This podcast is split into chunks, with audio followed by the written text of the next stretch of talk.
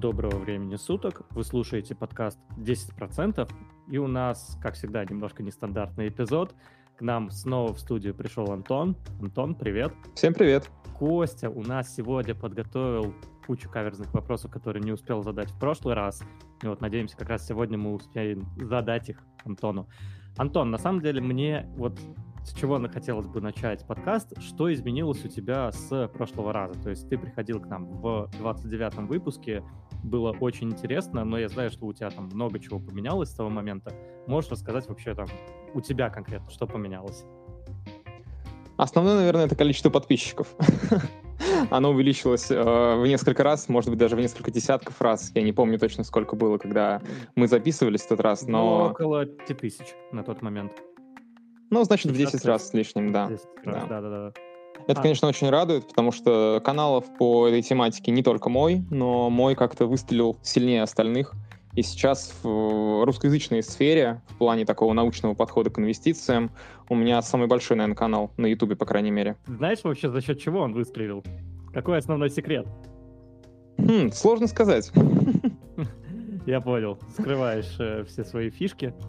Ну, ладно, выстрелил, с, с этим можно тебя только поздравить, реально прикольно. Ну, у тебя довольно интересный контент, что поэтому мы очень рады, что у тебя так получилось. Спасибо. Окей. Самое ироничное, что в первом выпуске Антон сказал такую вещь, что он не рассчитывает на то, что канал станет популярнее каналов про фундаментальный анализ, технический анализ, потому что людям это не особо интересно.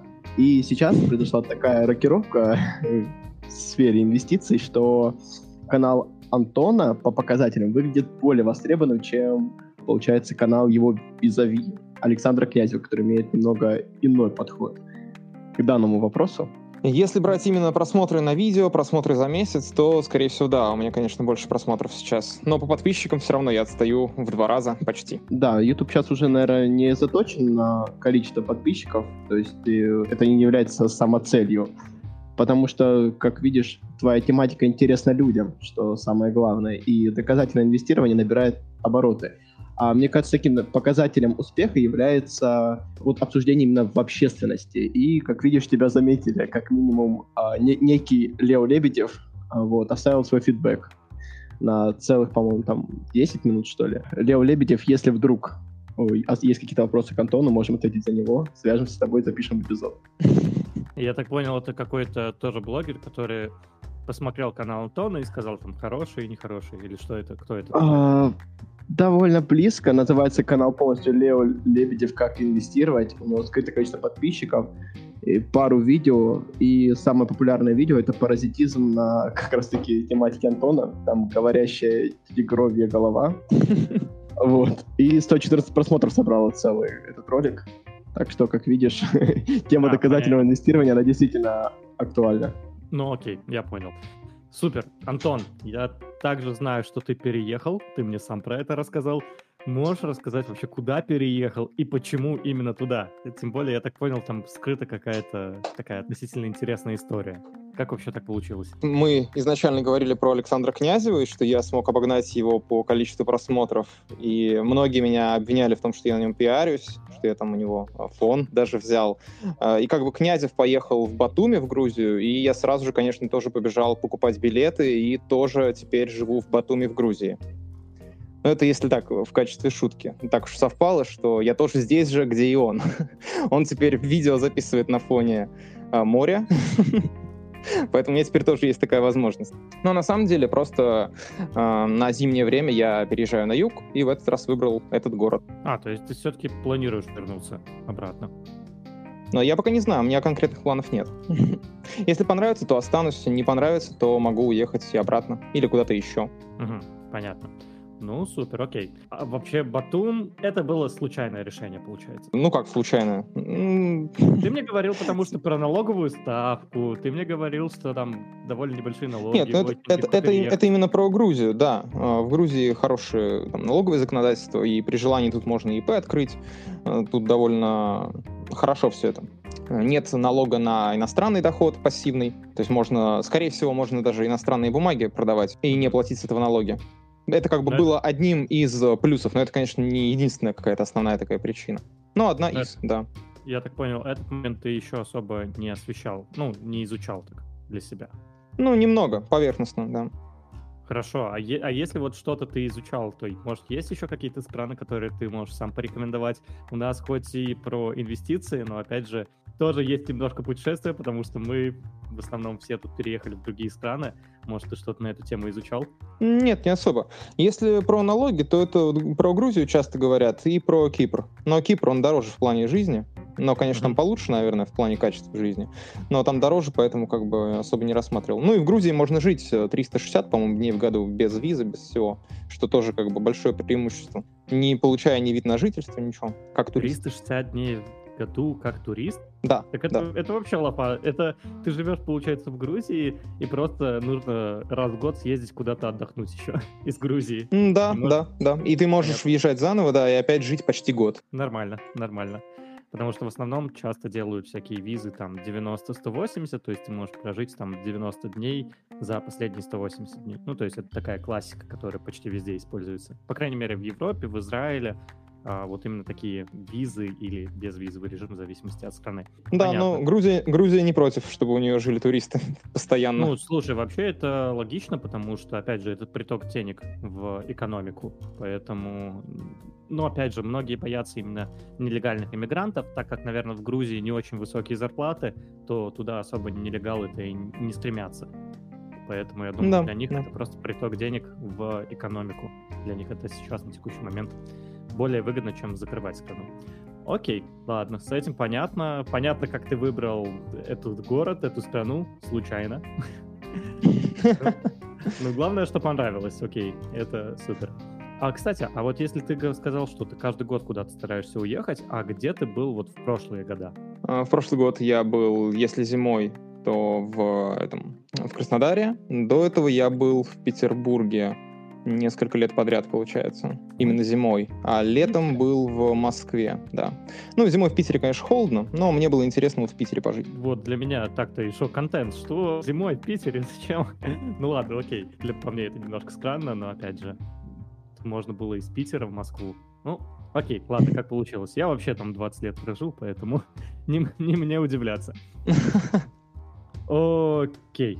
Слушай, а вот такой вопрос. А, вообще, для чего я это все изначально затеял?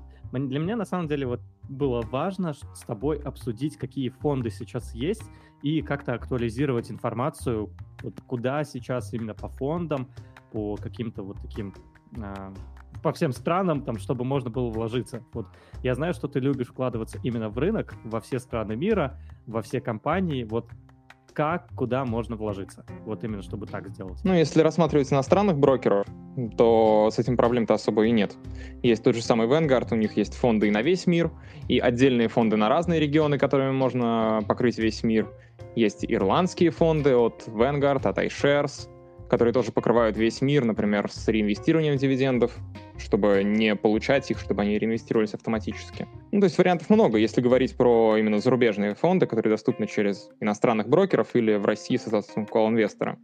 Э, если же говорить про московскую биржу, то с момента последнего вот этого подкаста там особо ничего не поменялось, к сожалению. Э, я не помню, FXDM уже был к тому моменту или нет. Но, в общем-то, вот появился FXDM в этом году у нас. Угу. Поэтому теперь можно покупать развитые страны, кроме США, с более-менее адекватной по российским меркам комиссией. Угу. Насколько я помню, FXDM появился после нашего с тобой э, подкаста, и ты делал на это выпуск, что дел... вышли новые фонды. Но это случилось uh чуть попозже. Угу. А вот, э, окей, FXDM — это у нас кон- на конкретные страны все-таки получается? Или на развитые страны? То есть это что за фонд такой? Там развитые страны без США там не все развитые страны, но их там много, по крайней мере. Короче, с твоей стороны это рекомендацион.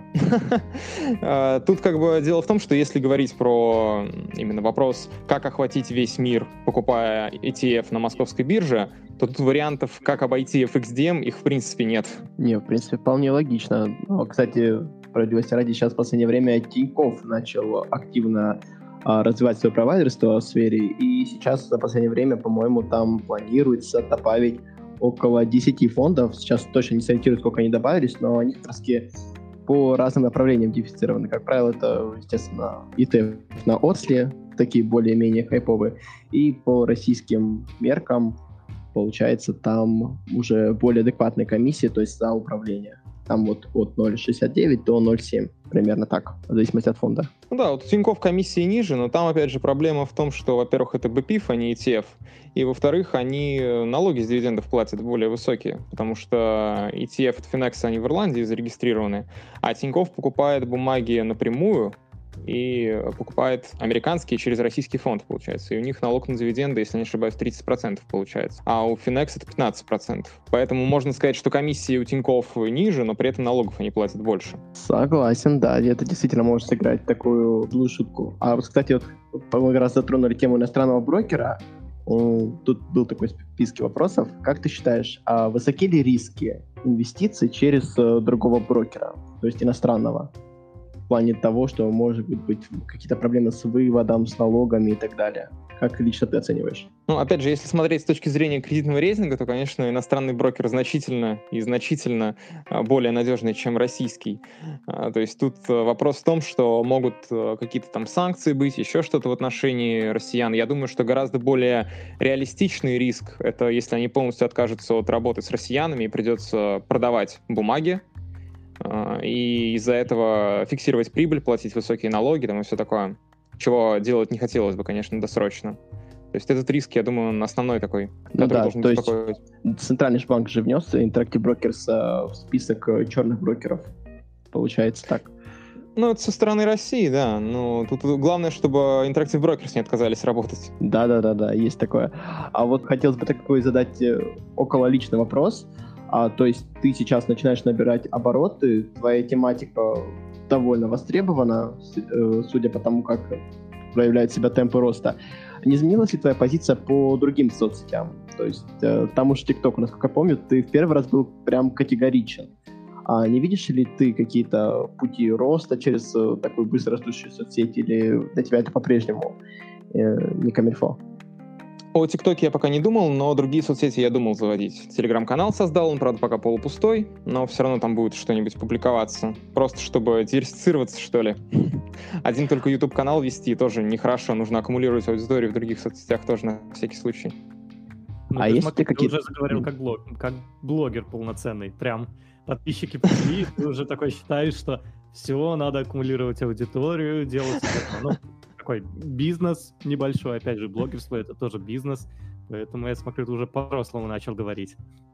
Потому что до этого ты как бы думал, что ну, все, я это занимаюсь, как бы, и, может, да кому-то кому помогу, но больше не как блогер говорил, а сейчас чуть-чуть поменялось у тебя мировоззрение на эту тему. Ну, с большой аудиторией, с постоянным количеством просмотров, как бы, конечно, уже начинаешь думать по-другому. А именно приток денег вообще изменился, я имею в виду, у тебя вырос канал, какой-то приток дополнительных финансов уже чувствуется, ощущается, или все-таки ничего не поменялось вот именно с YouTube-канала? Нет, поменялось, конечно. Количество просмотров возросло в разы. Конечно, с этого, с рекламы на YouTube стало гораздо больше приходить. Интегрированной рекламы у меня нет, по крайней мере, пока что, и не знаю, будет ли. А, но сам YouTube платит. И плюс у меня Patreon есть, где на меня подписаны многие люди, за что им большая благодарность. И, в общем-то, вполне себе неплохо. Угу. Ну, я на самом деле, а... как не знаю, там не особо много все-таки YouTube платит, даже как, ну, когда у тебя канал вот 50 тысяч, у тебя, соответственно, какие-то постоянные просмотры. Секрет сколько платит или не секрет? По-моему, он там небольшие а... суммы платит совсем. Да, если трафик из России, как у меня, то, конечно, не очень много. Но при этом финансовая тематика, она более, как это сказать, а, более дорогая, чем остальные. Наверное, самая дорогая это вот финансы, недвижимость, все, что с этим связано. Все, да. Зависит увидел. от... Э, да. Зависит от количества просмотров, конечно, но за тысячу просмотров YouTube платит 150 рублей. Вот сейчас у меня на канале. Антон, ну, а, а вот еще такой вопрос. Насчет интегрированной рекламы, насколько я помню, не так давно ты рассказывал, как можно повысить доходность с помощью разных а, бонусов и акций от брокера. Думаю, ты понимаешь, да, о каком брокере идет речь? Uh-huh. То есть инвестиции. Это разве не была интегрированная реклама, или это действительно не... Просто там даже в комментариях, по-моему, писали об этом, то есть типа радовались, ура, типа Антон а, получил интеграцию. Э, или нет, нет, это была не интегрированная реклама, просто оставил несколько ссылок на те на брокеров, которыми пользуюсь. Там была акция по открытию карты, которой я пользуюсь постоянно, и та акция, которую я рассказал, я в ней участвовал просто как обычный участник. Мне Но за ссылки... рекламу дополнительно ничего не платило. Не платили. Ссылки реферальные у тебя там были, да? Ссылки реферальные, да, конечно. Угу. Ну, это нормально. Не, ну слушай, в таком случае на месте Тиньков я бы задумался, вот как стану не последним человеком в этой компании, обязательно передам отдел маркетинга, чтобы тобой заинтересовались. А вот такой вопрос. Вот когда мы первый раз записывались, получается, что твой канал был, правда, значительно меньше, а сейчас, судя по тому, как проявляется интерес в виде комментариев, лайков, просмотров, ты обходишь тех гуру фундаментального анализа, о которых мы говорили ранее, там, допустим, ту же Оксану Мищенко, а, нашего достопочтенного Князева. Как ты считаешь, а меняется ли подход российского инвестора к инвестициям? То есть приходим мы к западной модели, когда ETF становится более популярными. То есть сейчас популярные, популярные брокеры, как Атон, Тинькофф, начинают развивать ETF. Твой канал растет. Ли ты с этим параллели или нет? Центральный банк России публикует э, отчетность о том, куда вкладываются российские инвесторы. И ETF, BPIF там довольно непопулярны на самом деле. По сравнению с теми цифрами, которые на Западе, э, все равно у нас большинство предпочитает вкладываться в отдельные акции. Но что внушает какой-то оптимизм, это то, что в следующем году могут э, прийти фонды от Vanguard, от iShares, если их допустят на московскую биржу, на Санкт-Петербургскую, то вот тогда, может быть, что-нибудь поменяется, потому что там и комиссии будут, будут значительно ниже, и, может быть, это заставит кого-то как-то переосмыслить. Но пока что все меняется достаточно медленно. То есть аудитория моего канала это скорее исключение, потому что в большинстве своем люди в России предпочитают отдельные бумаги. Ну, конечно, мне кажется, даже популярным брокерам, провайдерам будет абсолютно невыгодно каким-то образом а, допускать тому, чтобы на Vanguard и iShares торговать, даже если это будет ну, провернуто с точки зрения законодательства. Конечно, да, естественно.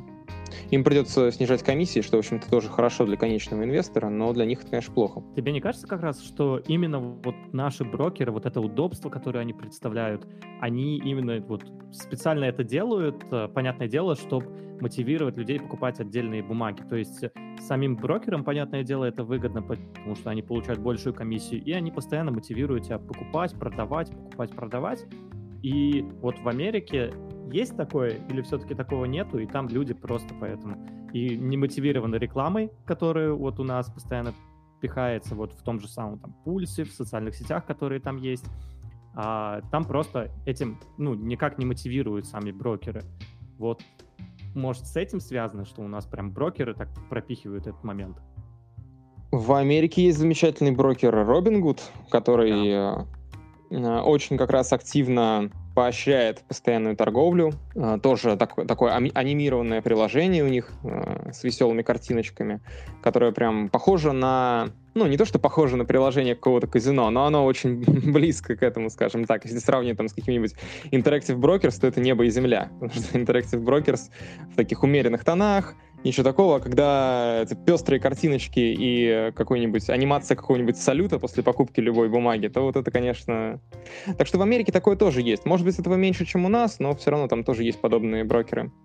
Ну, тебе кажется, что именно с этим это и связано, что у нас больше все-таки любят покупать отдельные акции, а там больше любят вкладываться вот на постоянки, на долгий срок, опять же, сформирована финансовая грамотность?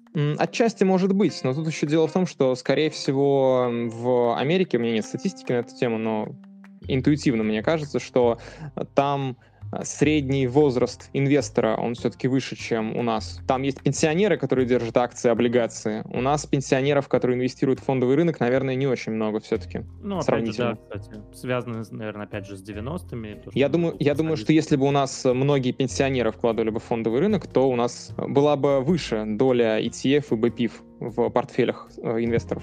Тут позволь не согласиться, потому что сейчас я напрямую работаю в компании брокера и, так скажем, имею некоторый такой доступ там, к ряду профилей. И скажу чаще всего, такие рядовые 70-60-летние инвесторы очень много вот, имеют именно отдельных бумаг в портфеле, прям конкретно. Они в основном стараются вкладываться в путевые фишки довольно консервативная mm-hmm. стратегия с точки зрения фундаментального анализа, но вот людей, которые именно а, ETF, получается, пользуются очень крайне мало. Мне кажется, скорее всего, это связано с тем, что те, кто приходит к ETF-стратегии, когда накапливают там больше определенной суммы, там 10 тысяч долларов, они стараются перейти к иностранному брокеру, потому что выгода очевидна. То есть даже, даже жить на пассивный доход, когда у тебя там условно 1% съедается, то не очень приятно, с учетом того, что там, ну, выводить оптимально будет от 2,5 там, до 4,5, примерно в этом диапазоне. И тут 1% — это значительная сумма в виде комиссий. Да, но сейчас мне еще в голову пришла мысль, что на Западе и, например, TF-провайдер Vanguard Uh, у них есть фонды, которые буквально прям заточены под пенсионеров, то есть которые заточены либо под тех, кто скоро выйдет на пенсию, и там прям в названии фонда указана дата выхода на пенсию, либо это фонды, которые платят фиксированный дивиденд, внутри которых э, продаются бумаги. То есть они прям делают специальные продукты для пенсионеров. У нас такого нет. Окей, хорошо. А, Антон, а что ты скажешь насчет, э, довольно съезженная тема, но что ты можешь сказать насчет накоплений э, с помощью инвестиций? То есть, скажем, какая-то крупная покупка, к примеру, квартира, там, срок 10 лет в акциях. С одной стороны, возможность получить доходность значительно выше, чем ставки по вкладам а с другой стороны слишком маленький срок и, соответственно, высокие риски. Как в целом относишься к таким идеям? Ну, во-первых, никто не обязывает покупать исключительно акции, вкладывать туда 100%. А, во-вторых, 10 лет — это не очень короткий срок, в общем-то. А, но в целом, опять же, зависит от готовности принимать риски, от необходимости. То есть если человек может и без а, риска достичь той цели, которую он себе ставит, то зачем ему рисковать, не совсем понятно. Или если он просто не хочет рисковать, да. А, то есть тут вопрос скорее можно сформулировать так. Допустим, у вас есть какая-то цель, там, через 10 лет ты хочешь там, купить квартиру там, или что-то подобное, да? Эм, готов ли ты рискнуть отложить эту цель на несколько лет, а, с условием, что, скорее всего, тебе не придется этого делать, и ты накопишь на нее, наоборот, например, за 8,5 лет. То есть, скорее, вот так вот. Допустим, у тебя есть какая-то цель, ты за 10 лет вот, ты видишь, что ты ее достигнешь даже без риска. То есть, готов ли ты рискнуть, а, чтобы, скорее всего, накопить на нее быстрее, но, возможно, накопить на нее дольше. В этом заключается риск, в общем-то. Здесь нет правильного ответа, на мой взгляд. Отлично. Э, то есть э, Ответ понял. А вот скажи тогда, как в таком случае рассчитать э, ожидаемую доходность от своего портфеля? То есть ожидаемую доходность от фондового рынка в целом можно найти с помощью ПНС Шиллера. Но вот как оценить э, ожидаемую доходность именно своего портфеля с учетом там, количества облигаций или, возможно, кредитного плеча, там, количества грязных акций и всего такого? Есть какие-то у тебя формулы, рекомендации? Ну, доходность облигаций, если реальную, то можно посчитать по тем же самым типсам, например, сколько они приносят примерно посмотреть. Э, опять же, смотря какие облигации, да, то есть если говорить про американские, то это что-то около типсов должно быть э, которые имеют доходность к погашению в зависимости от инфляции в США. Вот. То есть их купон, он в реальном выражении. По акциям ты сам, в общем-то, сказал. То есть нужно посмотреть, э, какая доля портфеля к чему относится, и все. Что касается грязных акций, то есть, ну, скорее value, да, наверное, речь об этом, стоимостные, которые, э, то это гораздо более сложный вопрос, и это тема для отдельного подкаста, наверное, это слишком сложно. Э, в качестве упрощения можно просто взять доходность обычных акций, и все. Окей, то есть хорошо засчитан. То есть э, э, ожидаемую доходность э, отдельного портфеля вполне реально рассчитать. Я правильно понимаю, при должных усилиях? Ну, конечно, естественно. Можно просто разбить на отдельные части, рисковую, консервативную, и посчитать доходность каждой отдельной части, и все. Так, хорошо. Антон, у тебя выходит замечательная серия роликов про жизнь пассивного дохода, и там, в отличие от всех этих профессиональных гуру, рассказываются прям довольно интересные реальные проблемы. То есть такая мысль у тебя классная прозвучала о том, как страшно а, остаться по прошествии там 30 лет полностью без капитала, и, а ты как бы еще не умер. Вот, в последнем ролике ты говорил, что при падении фондового рынка есть риски того, что ты сократишь свои расходы, будешь жить скромнее, хотя в этом недостаточно нужно, то есть, ну, риск последовательности. А не кажется ли, mm-hmm. что достаточно трудно предугадать э, затяжность этого падения, и иногда лучше перестраховаться, пожить на меньшую часть капитала? А если нет, то как можно определить, стоит ли сокращать расходы или нет? Определить э, никак. Определить никак, а что как бы лучше сократить или не сократить, это опять же дело вкуса. То есть если э, ты не хочешь сокращать траты в случае чего, то тебе нужен просто более большой капитал, чтобы выводить из него э, меньшую сумму в процентном выражении. Если же ты готов к гибкости, то можно выводить более высокую цифру процентную от изначального капитала, но при этом с готовностью в случае чего сокращать ее. Причем чем Хорошо. больше эта гибкость, тем больше на самом деле можно себе позволить. Но из-за этого а. мы рискуем стабильностью, вернее, жертвуем стабильностью. Хорошо, тут важно понять, что важнее, стабильность или комфортный уровень жизни, правильно понимаю? Ну да, но это уже как бы от каждого зависит. Тут кому как. Еще многое зависит от структуры трат, например. То есть если представить двух инвесторов, у одного из которых там траты, например, на развлечения и отдых составляют 70% а, от э, общих трат за месяц, а у другого только 10%, то понятное дело, что первый может позволить себе большую гибкость в случае э, кризиса. То есть в случае обвала он может, например, чуть меньше отдыхать, э, отказаться от какого-то там э, отдыха в другой стране, еще что-то. А тот, у которого там едва на еду и аренду хватает, он, понятное дело, не может позволить себе какую-то гибкость. Ты сейчас заговорил про вот вывод именно процентов капитала. Вот есть вообще разные стратегии того, как выводить деньги из портфеля. А вот если так обобщить, то есть вывод процентов от изначального капитала, когда мы считаем, либо от текущего, то есть на момент выхода на пенсию. Вот как ты считаешь, что является более оптимальным вариантом? Меньше процентов от изначального или больше, но от текущего. Тот и другой, на мой взгляд, являются крайностями. То есть никто не заставляет придерживаться абсолютно одной, одной какой-то стратегии. То есть можно комбинировать и находить что-то среднее. То есть взять, например, какую-то, какой-то процент от изначального капитала, но в случае, если текущий капитал сильно отличается от изначального, а, то можно э, двигать выводимую сумму, но не так сильно, как э, это предполагала бы стратегия, которая ориентирована только на текущий капитал.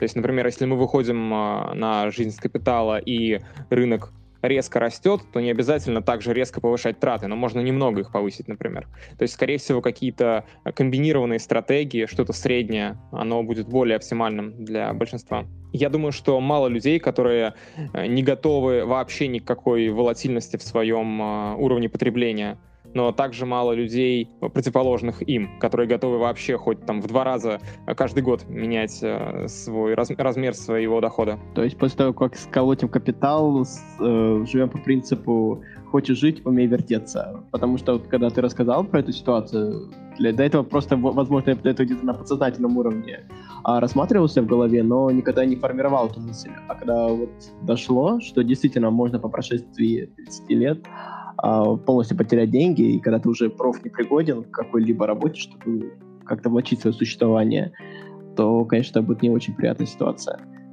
Хорошо, то есть, э, если обобщить, то в любом случае конкретно четкого ответа на то, как выводить, э, нет. В зависимости от каких-то факторов всегда стоит э, как-то а, адаптироваться под текущие события. Ну да, конечно. И еще как бы в зависимости от того, на какой гибкости вы готовы в принципе. То есть это тоже очень важно. Ну вот инвесторы 30-х, 40-х годов прошлого столетия. Интересно, какой гибкости были готовы они.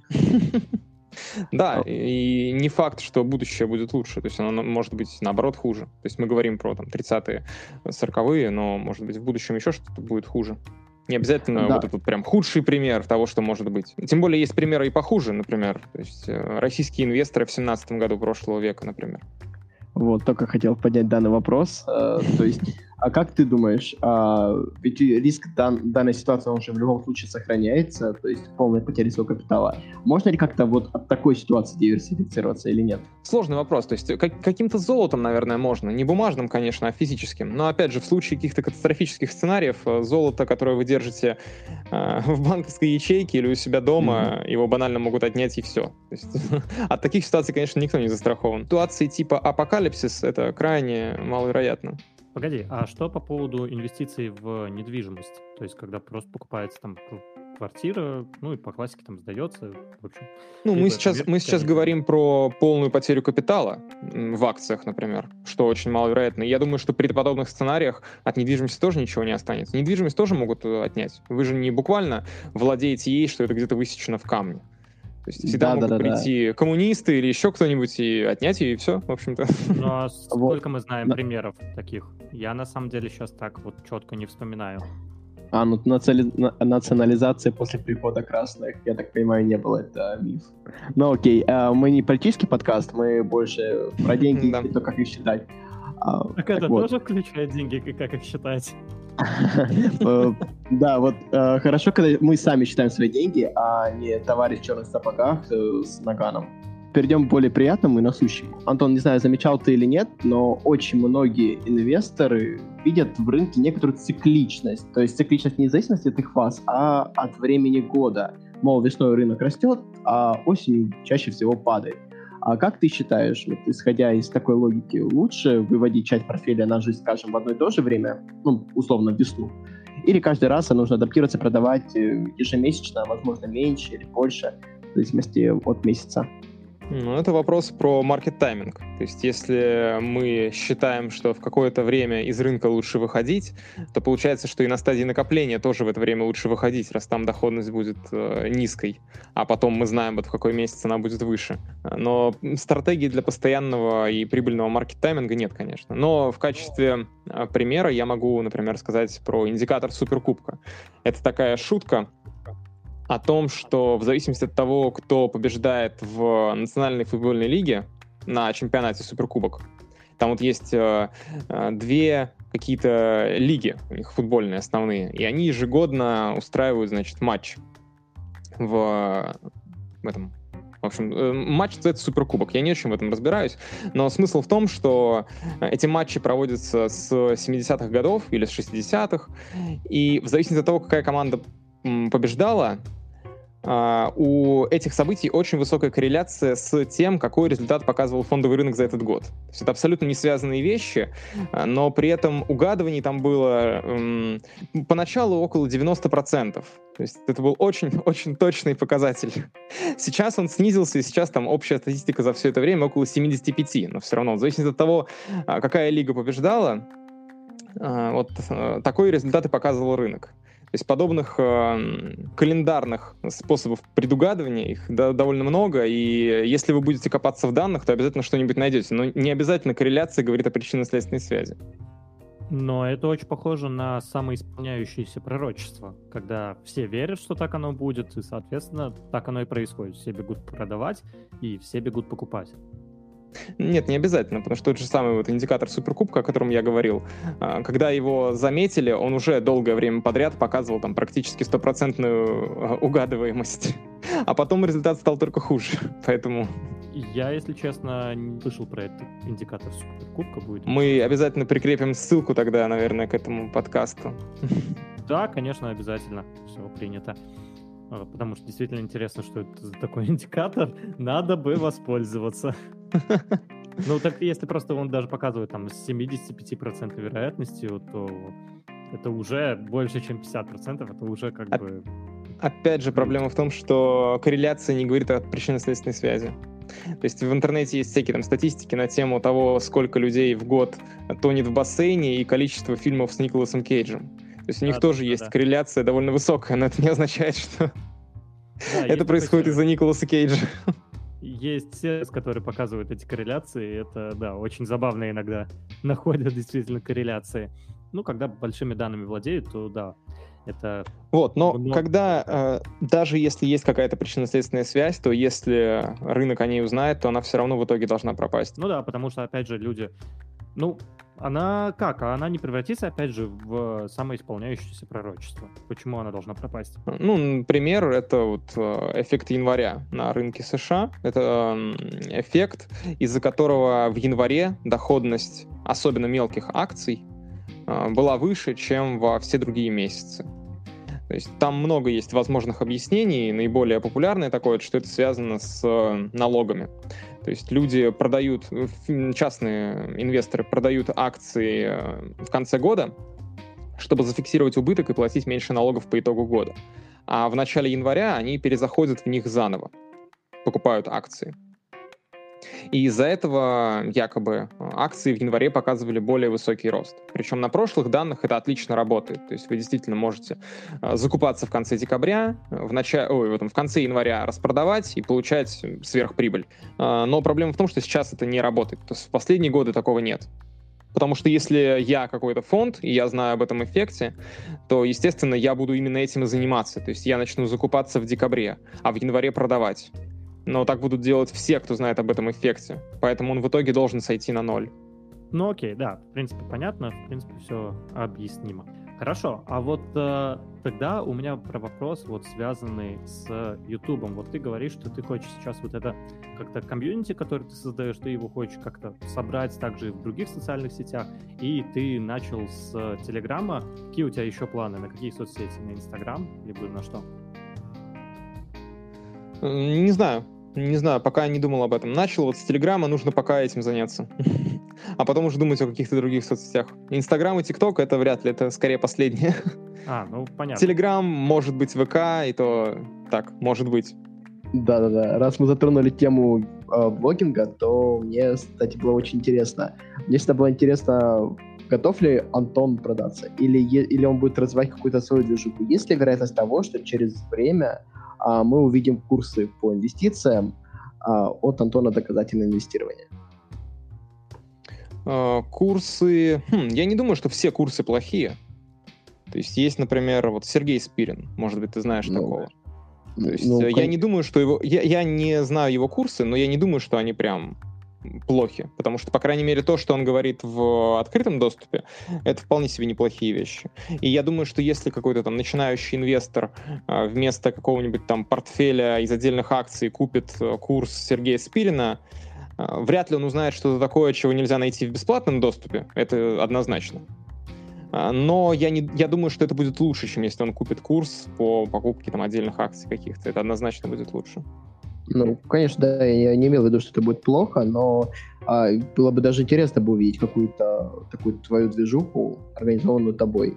А, надеюсь, это будет что-то не в стиле типа вот бесплатных вебинаров, которые так а, активно заманивают на курс, я думаю, ты перейдешь к этому более интересно. Ну, вообще, я, я этого не планирую, но в целом я не говорю, что этого точно никогда не будет, там, или что-то подобное, потому что у меня нет э, абсолютно такого отрицательного, негативного отношения к этому. Вот, кстати, ты в блогинге всегда старался, ну, как бы вынести свою личность э, за вот рамки ведения YouTube-канала. Это понятное дело, что для слушателя, наверное, не обязательно будет знать, э, кто ты есть такой, но думал ли ты над развитием именно личного бренда? Нет, потому что я не люблю привлекать к себе особого внимания. Вот привлекать внимание к каким-то проблемам, вопросам, к общим каким-то принцип, принципам, это вот да но не ко мне конкретно. Это Почитал, просто связано да. с моей психологией, просто моим, э, моим отношением к жизни. Я читал комментарии, и, ну, у тебя на канале люди как раз узнали про то, как тебя зовут именно из нашего выпуска предыдущего. комментариях там писали. Я, в общем-то, этого и не скрываю. Просто если не спрашивают, то я не говорю. Если спрашивают, то, в общем-то, говорю, поэтому... А, то есть, как видишь, э, в обзорах на тебя, то есть самая главная проблема, а, то, что люди не знают, кто ты.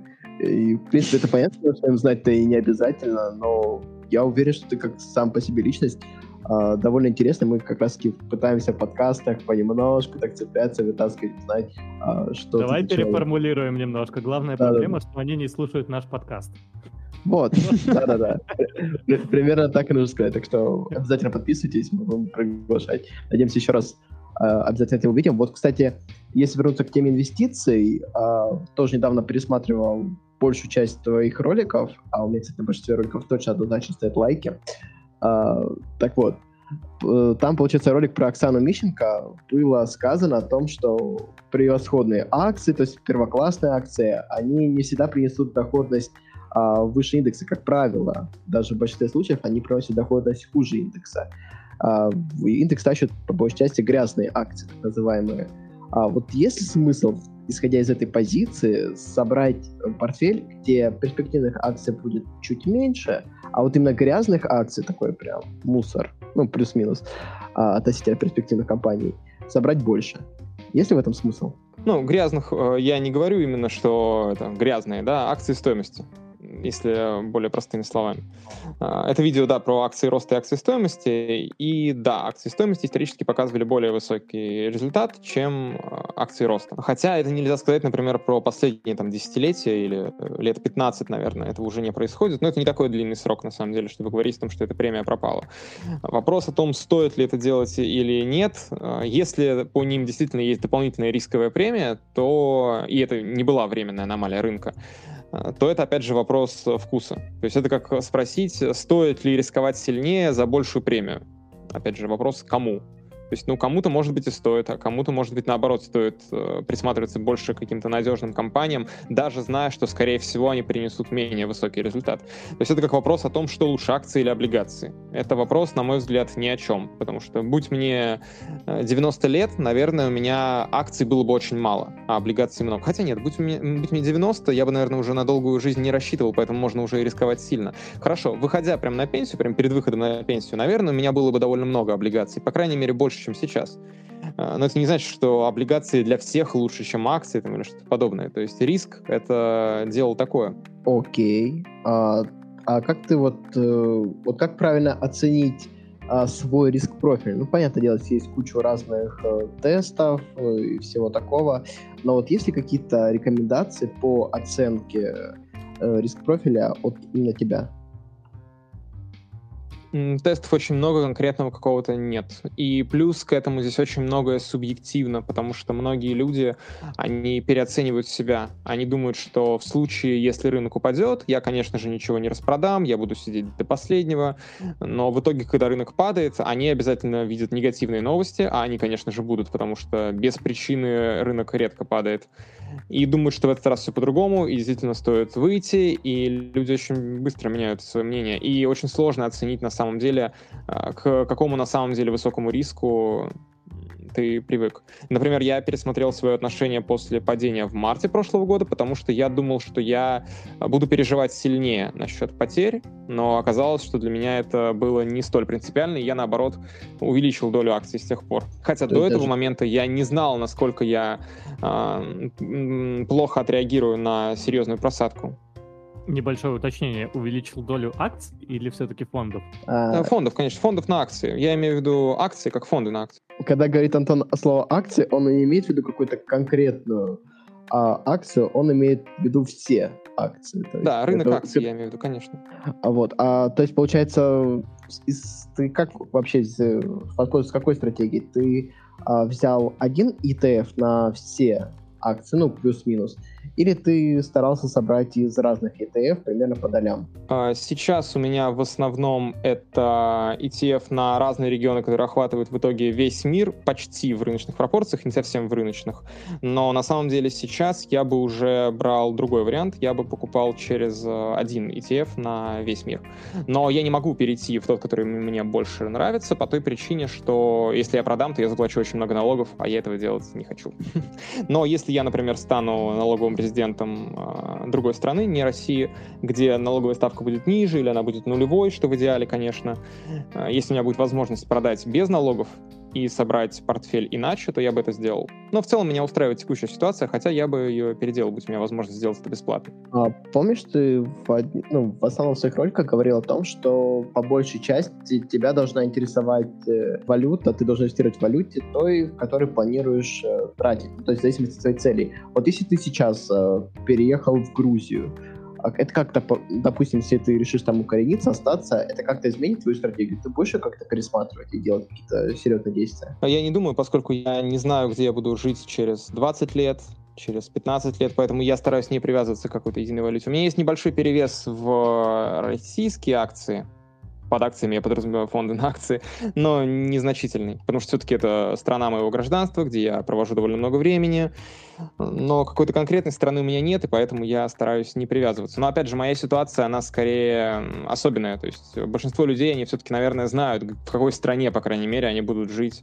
через там 15-20 лет. А, честно говоря, вот когда ты говорил в ролике про то, что в зависимости от э, страны, где будет воплощена твоя конечная финансовая цель, а, нужно смотреть э, с небольшим перевесом вот именно вот эти акции, то есть собирать более такую перспективную долю. Пересматривая ролик несколько раз, пытаясь найти информацию в интернете, я так, честно говоря, и не понял, почему. Можешь ли ты сейчас попробовать как-то буквально на яблочках и собачках объяснить, зачем это стоит делать? А, потому что если мы рассматриваем, ну, проще всего всегда брать на примере развитых стран, если мы берем какую-то развитую страну и сравниваем а, двух инвесторов с целями, которые выражены в валюте этой страны. То есть, например, мы берем Австралию и берем валюту австралийский доллар. Оба инвестора копят на какую-то цель именно в австралийских долларах Их не интересует, сколько у них рублей или американских долларов. Их интересуют именно, американские, ой, именно австралийские доллары. И если мы возьмем портфель просто глобальный из тех стран мира, где Австралия занимает очень небольшую долю, и возьмем другого инвестора, у которого портфель такой же, но при этом в австралийские акции у него перевес, например, 20% от всей доли акций, то у второго инвестора волатильность его портфеля была ниже. То есть он достиг э, своей цели с меньшей волатильностью в австралийских долларах. А, так, хорошо, это касается и для стран, где ну, валюта плюс-минус стабильна, или вот, допустим, э, ну, бытует такое мнение, что рубль менее стабилен, чем тот же условно евро. То есть э, получается, как бы у людей закладывается больше сомнений и рисков того, что рубль обесценится в два раза к евро более перспективно, чем рубль, да, чем евро обесценится к рублю в два раза. Ну, то есть примерно так. Можно исходить из такой позиции или ты также не рекомендуешь? Держать очень много в российских акциях, это действительно может оказаться не очень хорошим решением, но и не держать в них совсем или очень небольшую долю, учитывая, что вы э, там, планируете жить в России, это тоже может оказаться не лучшим решением, потому что российские акции могут показать э, довольно высокий результат, сравнительно высокий, и э, иностранных активов может не хватить, чтобы отбить инфляцию российскую. Хорошо. Развивающиеся страны на то и развивающиеся, что они развиваются быстрее, чем развитые. А, хорошо, то есть э, ответ принят. А что ты можешь сказать э, насчет э, вот все-таки криптовалюты? То есть мы эту тему в прошлый раз когда пытались обойти, не зайти. Изменилась ли твоя позиция с тех пор э, на крипту снова? И не возникло ли желание в ней разобраться и как-то э, построить э, свой портфель, то есть, может быть, какую-то часть активов там собрать даже с небольшую. А, если с тех пор биткоин не начал зарабатывать деньги, то нет. Пока еще это только средство, да, для э, обмена деньгами. Но единственное, да, что бит, есть... биткоин хороший потенциал на обогрев земли. Да, да, да, да, да. Как обогреватель поставить себе такой печку майнер хороший потенциал у него на это. Проблема в том, что с акциями или с облигациями можно посчитать ожидаемую доходность, можно объяснить, откуда она берется и почему. А с биткоином этого сделать нельзя. Как и с золотом, например. То есть то же самое золото, оно показало очень хороший результат за последние годы, но это не означает, что оно и дальше будет показывать хороший результат, например. То же самое с биткоином, по нему истории меньше, да, она, конечно, великолепная, все такое, но это не означает, что биткоин обязательно и в будущем покажет такой же хороший результат. Все равно mm-hmm. рекомендуешь так в золото вкладываться немного. То есть, по крайней ну, мере, не обходишь нет. это стороной. Да, но я и биткоин не обходил бы стороной, просто золото, оно более стабильно, то есть и мне сложно представить ситуацию, при которой э, там унция золота обесценилась бы там до, не знаю, 100 долларов, да, условно нет, даже, ну, пусть будет меньше, до 100 рублей, допустим. Сложно представить. Но я могу представить себе ситуацию, при которой там биткоин упадет в тысячу раз, например. В принципе, это не, не кажется мне чем-то вообще невероятным за гранью понимания. Окей, ответил. Хорошо. А, а что ты можешь сказать, э, Антон, насчет вот в целом последних событий в мире? То есть э, в том плане, что как ты относишься к повышению ставок, вот, допустим, в России, ключевой ставки Центрального банка и снижение их в Америке. Как ты считаешь, что более оптимально для экономики и, естественно, фондового рынка? То есть рост процента ставок или падение? И какая будет примерно умеренность, на твой взгляд? О, это вопрос не ко мне. Поэтому я воздержусь. Да, хорошо, я тебя понял. Ты не позиционировался как какой-то гуру. Нет, де- дело, дело даже не в этом. Дело в том, что любые вопросы о том, как лучше поступить кому-то э, где-то там, это такие вопросы, что если бы я знал, как лучше это делать, то я бы, наверное, там и работал, и этим бы и занимался. Хороший ответ. Иначе это, это не, не лучше, чем э, таксисты, которые будут общаться на тему политики и как там кому лучше поступать, на мой взгляд. Но, тем не менее, каждый второй таксист — это бизнесмен. А таксует для души. Да-да-да, именно так. А, слушай, обязательно запишу. Вот, кстати, а, Андрей, по иронии судьбы, когда ехал с аэропорта, проводив тебя, я, честно говоря, так тоже таксист заколебался и рассказывал прям свои бизнес-проекты. Прям реально послушаешь, э, второй Илон Маск. Ну да, в этом ничего удивительного нету. Часто все-таки хочется что-то порассказывать, поэтому окей. Не, немного не, не о том. Антон, да, хотел тебя услышать. Вот тоже, да, с точки зрения математики, очень классную мысль говорил, конечно же, что чем раньше начать инвестировать, тем, естественно, больше шансов на успех и на то, что капитал будет значительно больше, чем если, условно, начнешь инвестировать в 30 лет. И если не ошибаюсь, по-моему, ты в ролике, когда считал, там считал какую-то вот сумму для инвестирования, и она сохранялась э, на протяжении всех лет. Но, условно, пока ты молодой, какую-то конкретную сумму инвестировать сложнее, чем такую же сумму через, там, условно, 30 лет. А, то есть е- целесообразно ли инвестировать каким-нибудь там, ну, условно говоря, подросткам, как, э, откладывая а, с булочек столовой? Как ты считаешь? А, учитывая, насколько большой горизонт, конечно, чем раньше начать, тем лучше, даже если это небольшие суммы. Можно даже посчитать, что там один доллар, вложенный сейчас, он в будущем принесет больше, чем 2 доллара, которые вы вложили там через 20 лет, скажем. Хорошо. Но ну, я но, не, совсем, да. не совсем понимаю конкретный вопрос. Да-да, то есть не будет ли, может быть, целесообразнее там какие-то более интересные движения с этими деньгами производить, то есть в плане там развития себя и так далее, Сможет ли это принести больше доходов в будущем? И, соответственно, больше их вложений и всего такого. Ну, то, то есть, да, сложный процент на дистанции работает хорошо, но просто это, кстати, вопрос из uh, твоих комментариев. Uh, то есть там одна женщина писала, а что вы его слушаете? Мол, Э, живите полной жизнью, там, лет до 30, а потом только задумывайтесь об этом. Вот мне было интересно просто, как ты прокомментируешь данную позицию. Вкладывать в себя, это смотря о чем. Если это про образование, то это может быть и неплохо, хотя, опять же, смотря что за образование, да. Э, мы тут уже говорили про курсы по составлению портфеля с отдельных акций, это, наверное, не лучший вариант для вложения денег. Вот сейчас а... было бы хорошее место для интеграции твоего курса, так что задумайся об этом. Так вот, да, то есть если это вложение в образование, то да, это может быть нормальной идеей, и это может быть э, лучше, чем там вложение в фондовый рынок условно, а, потому что это повысит доход на все десятилетия и получится отложить гораздо больше средств в будущем. Но мне кажется, что люди, которые говорят, живите полной жизнью, а начинаете там инвестировать только в 30-35, э, подразумевается, живите полной жизнью не в том плане, что сидите за учебниками и вкладываете в свое образование, подразумеваются немного другие траты, и все-таки поэтому я не специалист. Если человек хочет там потратить деньги на развлечения, это не ко мне.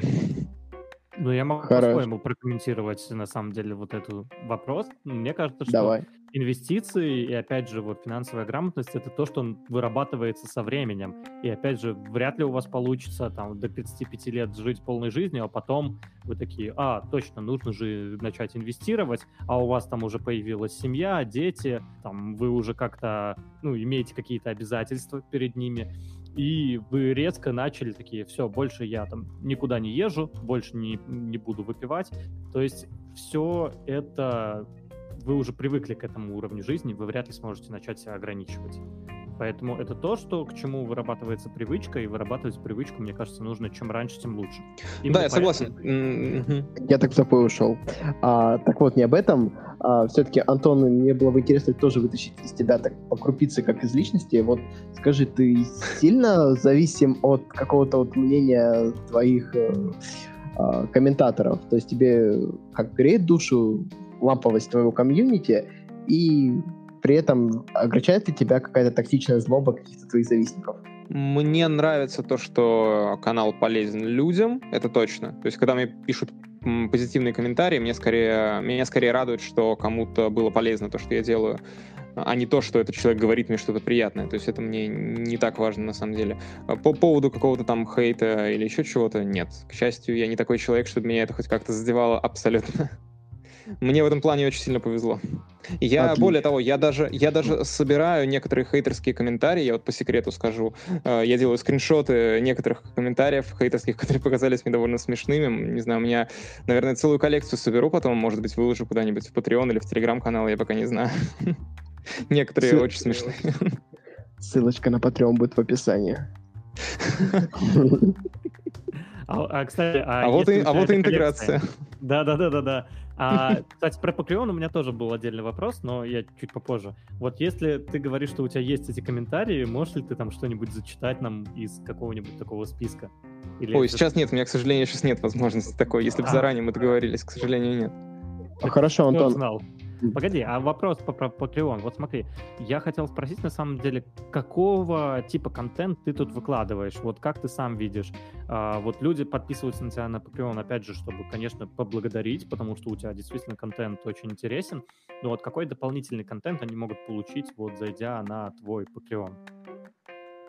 Больше статистики и больше такого текстового формата, а, который для YouTube не совсем подходит. То есть иногда хочется выложить э, какую-нибудь э, статью написать, которая в формате просто таком разговорном, она не так зайдет, как именно если можно там перечитать что-то, а, посмотреть на какие-то графики более внимательно, пролистать туда-сюда, то есть что-то вот подобное. И иногда хочется выложить какую-нибудь небольшую короткую мысль, например, что-нибудь такую, просто заметку, для которой отдельный ролик как бы не, не получится сделать, но при этом сообщить об этом все равно полезно. То есть это не поможет никак обыграть рынок там или еще что-то, но это просто интересно. То есть в качестве такого просто познавательного контента. А Хотя, может быть, кому-то это и будет полезно все равно. То есть э, не в плане там обгона рынка или еще чего-то, а просто в плане там, скажем, снижения издержек, налогов, там еще чего-то. Да, что? А вот не боишься, что, опять же, вот с тем, что у тебя появится там какой-то блог там в Телеграме, в Инстаграме, у тебя вот это количество контента, ну, надо же опять желательно распределять, чтобы уникальный контент везде писать. Вот э, не боишься, что как раз контент с Патреона уйдет вот в этот блог, допустим, в Телеграме? Ну, придется следить как-то за этим. Расширять команду, возможно. Окей. Да, был вопрос, тоже такого довольно интимного характера. А вот я пытался найти какие-то такие вот хейтерские комментарии, потому что, ну, когда видишь какое-то сопоставление, критику, тут сразу рождаются и свои вопросы или свои ответы. А пока я искал, честно говоря, конструктивной критики на какое-либо видео я не видел. Это, как правило, какое-то необосновательное токсичная желчь, а, либо что-то, на что легко контраргументировать. Был ли у тебя в твоем опыте такой комментарий, который заставил тебя задуматься и пересмотреть позицию. В некоторых видео у меня были некоторые ошибки, в основном какого-нибудь математического характера или что-то такого, не столь прям какие-то значительные, о которых мне писали в комментариях. В общем-то, где комментатор действительно был э, прав в отношении того, что я ошибся. Но это не какие-то такие серьезные вещи, которые заставили бы меня поменять мировоззрение в корне. Такого не было. Но в целом в моих видео бывали ошибки, конечно. Я не идеально не, не, не смогу идеально готовить контент абсолютно безошибочный и всегда быть прав. То есть это, в принципе, невозможно. Okay. А тебе было бы интересно развитие инвестиционного дискурса в России? То есть, условно, чтобы это вышло за рамки ну, блогов и перешло в какой-то вот более интересный формат обсуждения, как, допустим, дебаты. Ты бы хотел бы с кем-то задебатировать? Была бы тебе такая интересная возможность? Хм, да, возможно. Да, это интересно. Если бы, конечно, был кто-то желающий. Это достаточно интересно. Хорошо, а кого бы тебе было бы интересно увидеть на батле в качестве оппонента? О, сложно сказать. Но главное, чтобы была большая аудитория. Желательно больше, чем у меня. Потому что смысл любых дебатов не в том, с кем ты дебатируешь, а в том, кто вас смотрит. Опять мыслишь как блогер. Да, у меня прям мышление а, выросло с э, это вообще как бы не, не особо коммерческая вещь, и я на чистой инициативе, то мне было бы интересно подебатировать с кем угодно, лишь бы было больше аудитории. Нет, дело не в этом. А, дело не только в монетизации, а в том, что, опять же, если проводить с кем-то дебаты, то мне не интересно как это называется, мне не интересен оппонент, мне интересно, сколько людей из смотрящих смогут поменять свое мнение. Если со стороны оппонента нет никого э, из таких сомневающихся, кто смотрел бы это все, то смысл тогда в чем? Ну, я не вижу особого смысла в этом. Просто спорить с кем-то и вот так вот э, говорить, что «а, я прав, а вот ты не прав», даже с хорошими аргументами, это бессмысленно, на мой взгляд. То есть даже тот же самый мой YouTube-канал, он не для того, чтобы сказать, что кто-то не прав, а вот я прав, а для того, чтобы какие-то люди, которые э, находятся в каких-то пограничных стадиях и сомневаются, чтобы они э, узнали что-то новое и чтобы я смог их переубедить. Погоди, но у меня тогда в связи с этим вопрос. Вот у тебя, естественно, есть своя позиция, которую ты, так сказать, э, озвучиваешь, да, у себя в видеороликах, и ты угу. вообще не принимаешь варианта, что ты можешь быть неправ.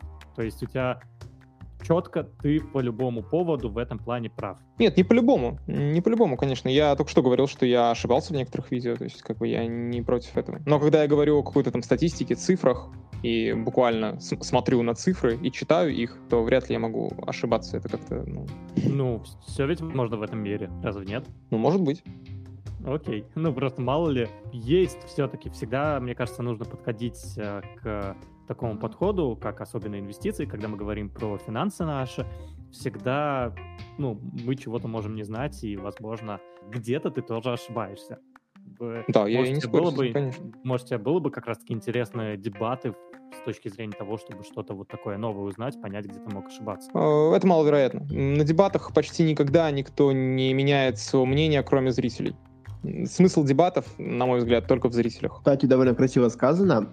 У меня возник тоже еще такой один вопрос интересный.